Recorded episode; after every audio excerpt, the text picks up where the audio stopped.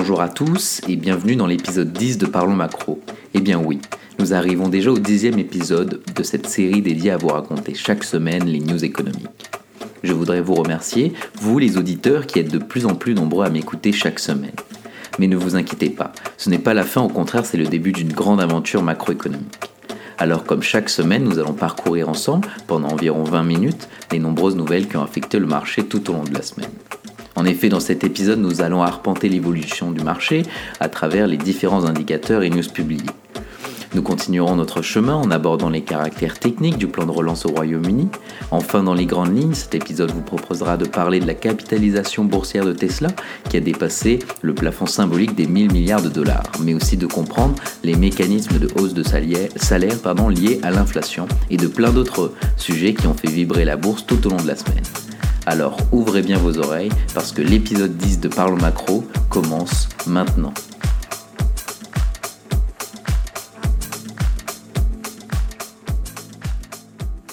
Commençons notre semaine avec lundi où les indices actions européens ont clôturé en ordre dispersé. Les investisseurs ont limité la prise de risque avant la publication de résultats des géants américains des hautes technologies et une série de rendez-vous économiques en fin de semaine. Les investisseurs se montrent attentifs avant la publication des derniers chiffres de l'inflation en zone euro, de nombreux résultats trimestriels d'entreprise, puis de la réunion de la BCE prévue jeudi. Côté résultats en Europe, HSBC a fait état d'une hausse de 74% de son bénéfice avant impôt au troisième trimestre, battant ainsi les attentes du marché, et a annoncé un programme de rachat d'actions allant jusqu'à 2 milliards de dollars. Michelin a annoncé des ventes de 17 milliards d'euros au cours des 9 derniers mois de l'année, soit une hausse de 15% par rapport à la même période un an plus tôt. Du côté des États-Unis, les actions américaines ont évolué en hausse dans un contexte attentif avant une semaine chargée en résultats d'entreprise. Le principal événement du jour est en fait prévu dans la soirée avec la publication des résultats de Facebook. Les bons résultats publiés de la semaine dernière dans le secteur bancaire, industriel et des biens de consommation ont soutenu les marchés actions et ont apaisé les inquiétudes des investisseurs qui craignaient que la hausse de l'inflation et les pénuries de main-d'œuvre n'érodent les bénéfices des entreprises. Jusqu'à présent, près d'un quart des membres euh, du SP500 ont publié leurs résultats. Parmi eux, 84% ont fait mieux que les prévisions, soit mieux que la moyenne des cinq dernières années. Les propos vendredi euh, de Jérôme Powell qui a déclaré que le moment était proche de commencer à réduire les achats d'actifs initiés en début de la pandémie n'ont pas fait réagir les opérateurs. Enfin, côté M&A, PayPal euh, a progressé en bourse après avoir annoncé qu'il a renoncé à racheter la société de médias sociaux Pinterest après la réaction négative des investisseurs à ce qui aurait été un pari de 44 milliards de dollars sur le commerce électronique. Mardi, les indices actions européens ont clôturé en hausse en raison de solides résultats d'entreprises ayant pris le pas sur les préoccupations persistantes concernant l'inflation et la croissance. Ainsi, les inquiétudes autour du ralentissement de la croissance économique, de la flambée des prix des matières premières et du cas d'Evergrande ont pour le moment été laissées de côté, alors que la saison des résultats trimestriels bat son plein. Les investisseurs ont semblé réduire leurs initiatives dans l'attente du prochain catalyseur qui pourrait être la réunion de la BCE prévue jeudi ou l'apparition des chiffres de l'inflation en zone euro programmée pour vendredi. Côté résultat, c'est UBS qui a surpris en dévoilant un bénéfice meilleur que prévu au titre du troisième trimestre, plus 9%, à la faveur de la bonne tenue de ses métiers de gestion de fortune et de banque d'investissement. Ainsi, au troisième trimestre, le bénéfice net du groupe s'est élevé à 2,2 milliards de dollars et a largement dépassé le consensus d'estimation de 1,6 milliards de dollars. Du coup, UBS a aussi annoncé l'intention de racheter pour 600 millions de dollars de ses propres actions au quatrième trimestre. Côté des pharma, Novartis a publié un résultat trimestriel en croissance de 10% à 3,8 milliards de dollars et un résultat opérationnel encore en hausse de 10% à 4,4 milliards de dollars. Du côté des États-Unis, les indices actions américains ont évolué en hausse, soutenus par des résultats d'entreprises globalement supérieurs aux attentes. En effet, depuis le début de la saison, les investisseurs apprécient particulièrement la capacité des multinationales américaines à surmonter le défi causé par les goulets d'étranglement au sein de la supply chain et par l'inflation. Du coup, du côté des résultats, UPS a réalisé un bénéfice net au troisième trimestre 2021 de 2,3 milliards de dollars. Les revenus de la société de livraison de colis ont augmenté de 9,2% pour atteindre 23 milliards de dollars, dépassant ainsi le consensus. On revient dans la zone euro avec la demande de crédit des entreprises et des ménages qui a continué d'augmenter au troisième trimestre. Ainsi, pour les entreprises, la demande de crédit a été soutenue pour, le quatrième trimestre consécutif par les besoins de financement d'investissement. Les critères de crédit sont restés globalement inchangés pour les entreprises, mais se sont nettement durcis pour les prêts immobiliers. Au quatrième trimestre 2021, les banques s'attendent à une nouvelle hausse de la demande des prêts de la part des entreprises et des ménages, ainsi qu'à un durcissement des critères d'octroi de crédit pour les prêts aux entreprises et aux logements, et un léger assouplissement pour le crédit à la consommation. Du côté de la Corée du Sud, le PIB euh, n'a progressé que de 0,3% sur le trimestre, après avoir progressé de 0,8% au deuxième trimestre. En glissement annuel, le PIB progresse donc de 4%. On continue notre semaine avec mercredi où les indices actions européens ont clôturé en baisse suite à la publication de résultats d'entreprises diversement appréciés. Les investisseurs ont fait preuve de prudence à l'approche de la réunion des grandes banques centrales. À cela s'ajoutent également les inquiétudes persistantes sur la hausse des prix, les perturbations de la chaîne d'approvisionnement et la croissance économique. Le ministre de l'économie, Peter Altmaier, a annoncé que l'Allemagne devrait connaître une croissance de plus de 2,6% en 2021, une hausse moins forte qu'attendue, et l'inflation devrait quant à elle atteindre 3% en 2021, son plus haut depuis 1993, avant d'entamer une décrue en 2022.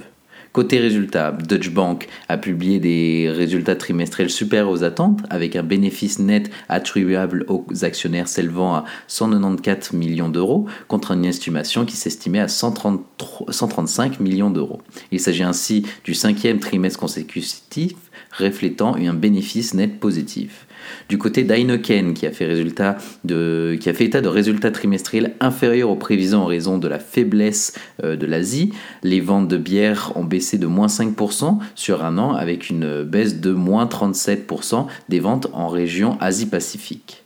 Accor a vu son chiffre d'affaires bondir de 79% au troisième trimestre sur un an pour atteindre 589 millions d'euros grâce à une solide reprise de l'activité estivale. Du côté des États-Unis, les indices actions américains ont évolué en ordre dispersé suite à la publication de résultats d'entreprises globalement satisfaisantes. Coca-Cola a publié un chiffre d'affaires au troisième trimestre de 10 milliards de dollars contre un consensus qui s'estimait à 9,7 milliards de dollars. Le groupe a relevé sa prévision de bénéfices pour l'année 2021 et s'attend désormais à une hausse de 15 à 17% de son bénéfice ajusté par action contre un 13 à 15% initialement prévu. Du côté de l'aviation, Boeing a annoncé les résultats au troisième trimestre inférieurs aux attentes en affichant un bénéfice par action de moins 0,6 dollars pour un chiffre d'affaires de 15,2 milliards de dollars, alors que les analystes prévoyaient un bénéfice par action de moins 0,15 dollars. Du côté de la musique, Spotify a comptabilisé 381 millions d'utilisateurs euh, mensuels actifs au cours du troisième trimestre et a publié un chiffre d'affaires de 2,5 euh, milliards d'euros en hausse de 26% et maintient ses perspectives pour le quatrième trimestre visant entre 400 et 407 millions d'utilisateurs actifs. Aux États-Unis, le déficit commercial s'élève à 86 milliards d'euros en septembre, après 88 milliards en mois d'août. Les stocks de pétrole brut ont augmenté de 4 euh, millions contre une estimation à 1 million. Du côté du Canada, la Banque euh, du Canada a décidé de maintenir le taux cible de financement à un jour euh, à sa valeur plancher de plus 0,25% conformément aux attentes des analystes. Elle a annoncé arrêter sa politique d'assouplissement quantitatif pour, attendre, pour prendre en compte les progrès réalisés dans la reprise économique, la vaccination contre le Covid-19 et l'importance amélioration du marché de l'emploi. Elle a également prévenu que l'inflation restait supérieure à son objectif pendant une grande partie de 2022 en raison de la hausse des prix de l'énergie et des goulots d'étranglement de l'offre. Nous arrivons à jeudi où les indices actions européens ont clôturé en ordre dispersé, profitant du rebond plus rapide qu'attendu des résultats des entreprises qui l'emportent pour l'instant sur les signes de ralentissement du rythme de la reprise économique comme, comme sur les inquiétudes suscitées par l'inflation. La BCE, sans surprise, a laissé sa politique monétaire inchangée et Christine Lagarde a annoncé que les décisions sur l'évolution de ses achats d'actifs seraient prises en décembre, mais ces déclarations sur l'inflation n'ont visiblement pas suffi à convaincre les marchés qui n'excluent pas une hausse du taux avant fin 2022. Christine Lagarde a néanmoins déclaré qu'il y a eu un énormément, énormément de discussions autour de l'inflation. Elle a estimé que la poussée inflationniste en Europe serait plus longue que prévu, mais devrait décliner au cours de l'année 2022. Concernant l'activité économique en zone euro, pour la présidente de la BCE, la reprise reste forte, mais l'élan ralentit à cause des pénuries. La hausse des prix de l'énergie pourrait réduire le pouvoir d'achat. Côté M&A, la Banque Postale a annoncé avoir signé un protocole d'accord avec le groupe BPCE pour lui racheter sa part dans CNP Assurance afin de le retirer par la suite de la Bourse de Paris. Côté résultat, Airbus a publié un chiffre d'affaires de 35 milliards d'euros, soit une progression de 17% depuis le début de l'année, reflétant essentiellement la hausse des livraisons d'avions commerciaux. Total Energy a annoncé un bénéfice net multiplié par 23 sur un an à 4,6 milliards de dollars au troisième trimestre, profitant à, plein euh, de la remontée des cours des hydrocarbures, en particulier de la flambée des prix du gaz. Volkswagen a annoncé une chute de 2%, de, 12 de, son, de son bénéfice opérationnel au troisième trimestre sur un an à 2,8 milliards d'euros en raison des pénuries mondiales de semi-conducteurs. En parlant de semi-conducteurs, ST Microélectronique a vu son chiffre d'affaires augmenter de pratiquement 20% au troisième trimestre à 3,2 milliards de dollars, porté par la très forte demande mondiale pour les puces électroniques. Le bénéfice net du groupe a presque doublé sur la même période à 474 euh, millions de dollars contre 242 millions un an auparavant selon les résultats trimestriels. Du côté des États-Unis, les indices actions américains ont évolué en hausse, soutenus par l'augmentation des résultats d'entreprises encourageants. Un indicateur de l'emploi favorable et l'annonce de l'ensemble des mesures sociales d'un montant de 1750 milliards de dollars par le président Joe Biden.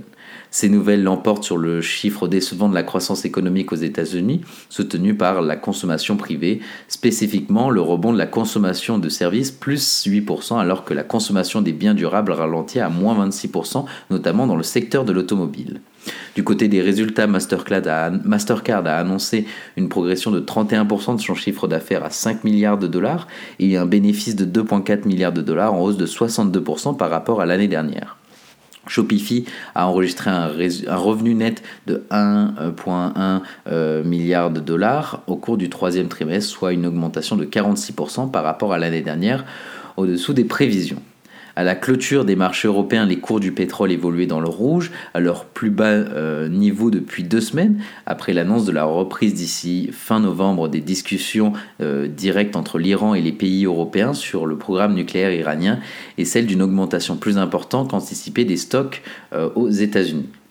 Selon Bloomberg, Vladimir Poutine aurait demandé à Gazprom de commencer à livrer l'Europe en gaz à partir du 8 novembre. L'Europe va commencer la saison d'hiver avec les stocks de gaz les plus faibles depuis une décennie. En Allemagne, forte accélération de l'inflation en octobre liée au prix de l'énergie, atteignant 4,5% en glissement annuel après 4,1% en septembre 2021. Du côté des États-Unis, la croissance du PIB au troisième trimestre ralentit à 2%, après plus 6%, euh, du coup inférieur au taux de croissance attendu par le consensus, mais nettement supérieur à l'estimation de la Fed d'Atlanta. Finissons notre semaine avec vendredi où les indices actions européens ont clôturé en ordre dispersé, les publications décevantes d'Apple et d'Amazon pesant sur la tendance. De plus, la crainte d'un resserrement monétaire de la BCE face à l'accélération de l'inflation a ravivé l'aversion pour le risque des investisseurs et provoqué une vive remontée des taux. Les statistiques du jour ont montré que l'inflation dans la zone euro a accéléré plus que prévu en octobre pour atteindre 4,1%, soit plus du double de l'objectif de la BCE, renforçant ainsi les anticipations du marché d'un resserrement monétaire.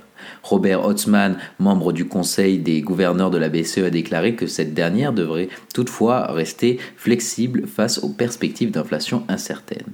Côté résultats en Europe, Air France KLM a renoué avec les bénéfices à la fin de l'été, dépassant ses propres attentes. L'EBITDA a atteint 796 millions d'euros au troisième trimestre, contre une perte de 442 millions d'euros pour la même période en 2020.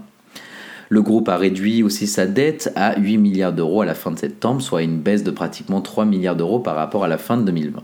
Du côté des banques, BNP Paribas a publié un bénéfice meilleur que prévu au troisième trimestre grâce à une baisse des provisions sur les créances douteuses liées à la pandémie de coronavirus et à une forte hausse des revenus tirés du négoce des actions. BNP a fait état d'un bénéfice euh, en hausse de 32% sur son bénéfice net en cours du trimestre par rapport à l'année dernière. Euh, dépassant ainsi le consensus. Côté valeur, pour sa première séance de cotation Volvo s'est négocié environ 7% au-dessus de son prix d'introduction en bourse à Stockholm, à l'occasion de la plus grande opération du type en Europe cette année. Du côté des États-Unis, Wall Street évolue en ordre dispersé, les valeurs technologiques étant lestées par les publications décevantes par Apple et Amazon. Côté résultat, ExxonMobil euh, a publié son meilleur résultat trimestriel en 4 ans, porté par les prix du pétrole et du gaz qui ont plus que doublé.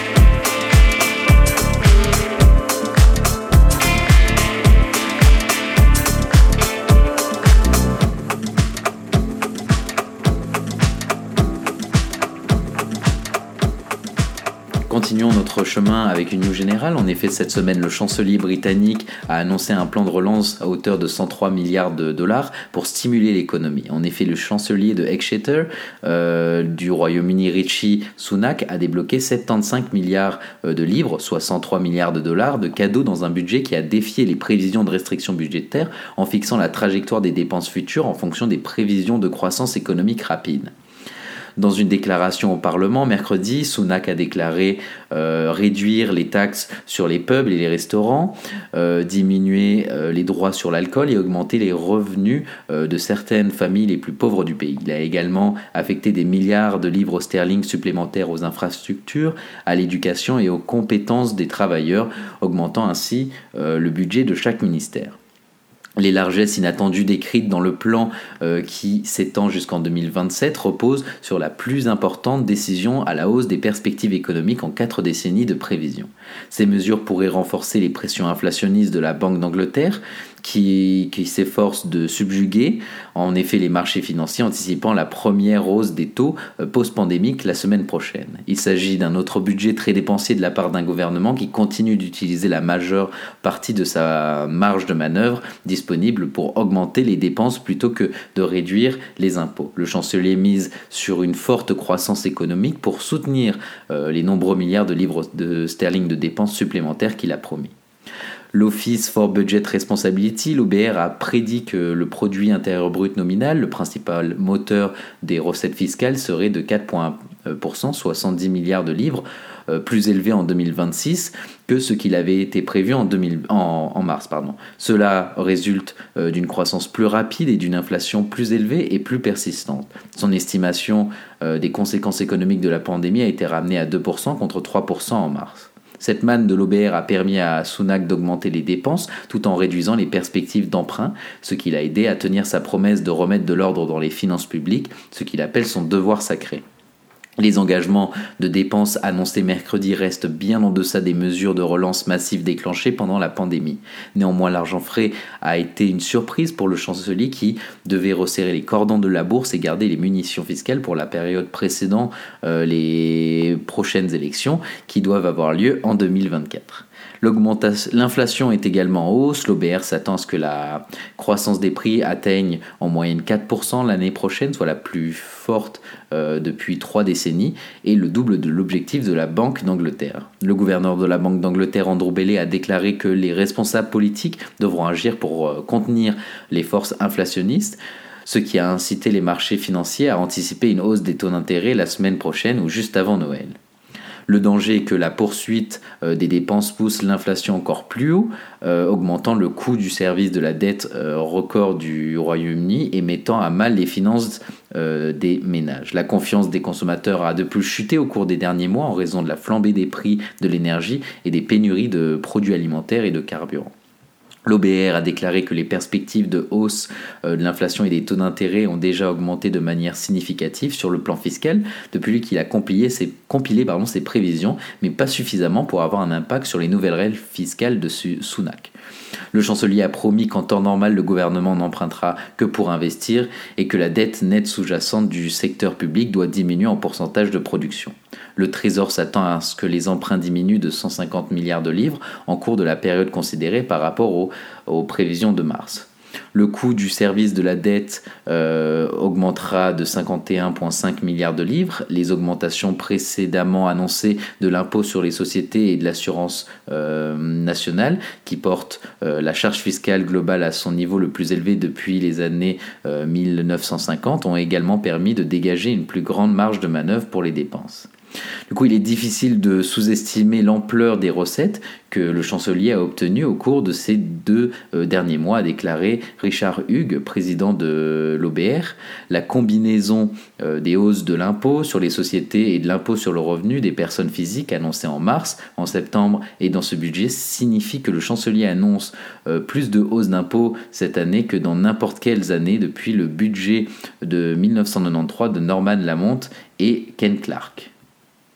Passons maintenant à l'action de la semaine. La commande euh, de Hertz pour 100 000 véhicules électriques fait grimper la valeur de Tesla à 1 trillion de dollars. En effet, Hertz, à peine sorti de la faillite depuis 4 mois, a passé une commande de 100 000 Tesla, première étape d'un plan ambitieux, ambitieux pardon, visant à électrifier sa flotte de véhicules de location.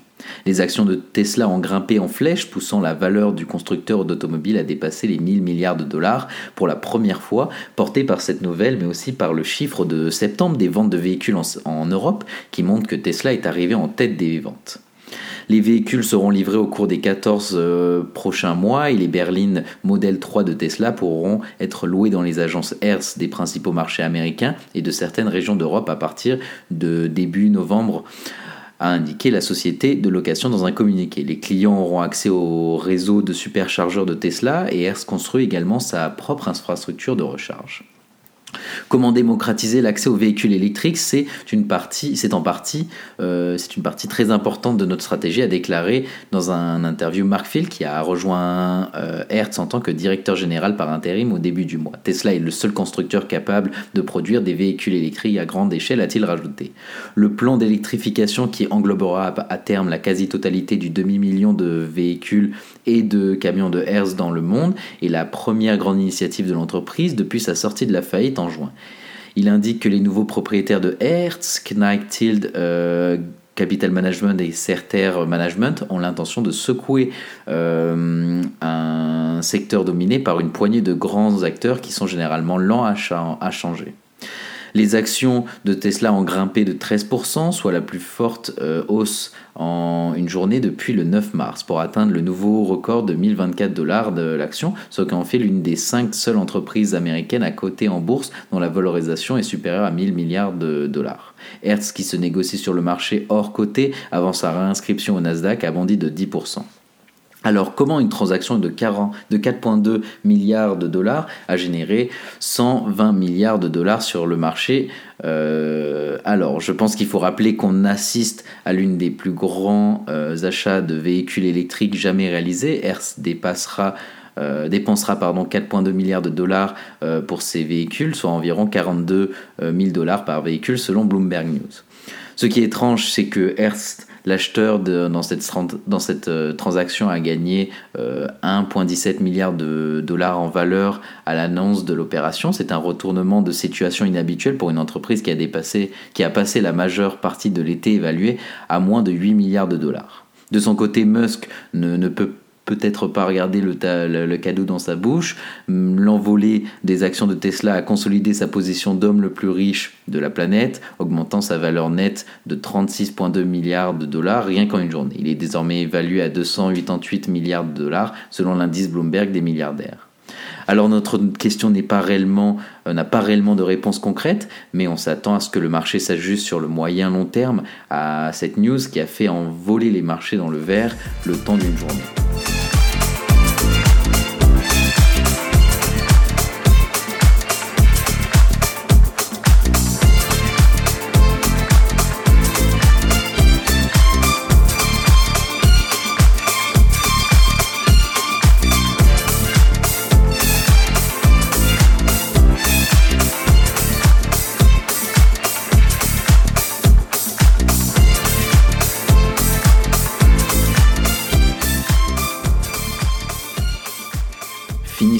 Notre dixième épisode avec le développement macro. Nous allons parler, de la hausse des salaires à l'épreuve de l'inflation. En effet, aux États-Unis comme dans d'autres pays développés, les salaires remontent en flèche dans un contexte de retour de l'inflation.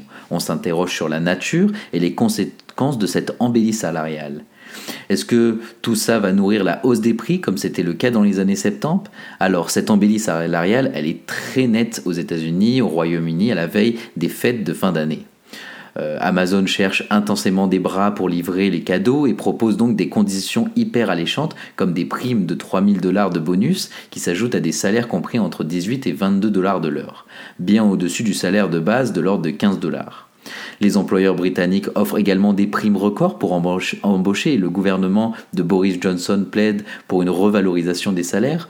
En Allemagne, le futur gouvernement de coalition prend la même ligne, il veut doper le SMIC de moins 20%. Donc dans ces pays, l'inflation est forte de 4 à 5%. Et est-ce que c'est le moteur de cette embellie salariale? Alors, les salaires grimpent surtout à cause du déficit de la demande d'emploi, le chômage est bas et les pénuries de main-d'œuvre de plus en plus aiguës. Or, aux États-Unis, les salaires ont augmenté de 5% sur un an, d'après les derniers chiffres du mois de septembre. C'est du jamais vu depuis 1982, une hausse record après des décennies de progression salariale au ralenti. Mais attention aux termes réels. Il n'y a pas une amélioration sensible du revenu des salariés, c'est plutôt un rattrapage après les baisses intervenues en 2020 à cause des confinements. Les hausses ont, profité surtout aux bas salaires, aux personnes travaillant dans les services, à la personne et à la logistique des activités qui euh, explosent avec le rebond de la consommation. Mais ce n'est pas encore le mouvement de balancier favorable à l'ensemble des salariés. C'est vrai aussi en Allemagne, dans ce pays où les syndicats ont toujours sacrifié les salaires pour préserver l'emploi. Ils demandent des augmentations de 5% alors que l'inflation est à 4%, une revendication relativement modérée. Mais les employeurs redoutent que cela pourrait entraîner une spirale inflationniste. En effet, ils ont en mémoire le souvenir des années 70-80, euh, quand la hausse conjointe des prix et des salaires a fini par engendrer la récession. En arrière-plan, le baril du pétrole flambe. Euh, au cours de la semaine, euh, ce sont les cours du gaz et de l'électricité qui se sont envolés. Les employeurs prétendent que s'ils augmentent les salaires, eh ils perdront des marges, euh, des marges de main-d'œuvre pour investir et que cela va casser la croissance. Le FMI et bien sûr les banques centrales sont très préoccupées par ce risque, d'autant plus que cette spirale infernale c'est un peu comme euh, la progression du Covid, c'est très difficile à prévoir et encore plus à maîtriser. En revanche, les analystes de marché sont beaucoup moins alarmistes car euh, dans la plupart des économies développées, les entreprises ont réalisé des gains de productivité pendant la pandémie. Elles ont fait aussi bien avec moins de salariés, elles ont donc réellement des marges de main-d'œuvre pour augmenter les salaires sans rogner sur leurs investissements et même sur leurs profits.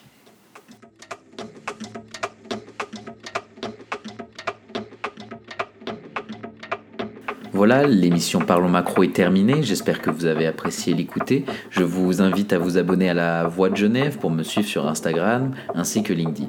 Je vous remercie de m'avoir écouté et je vous souhaite d'ores et déjà de passer une excellente semaine.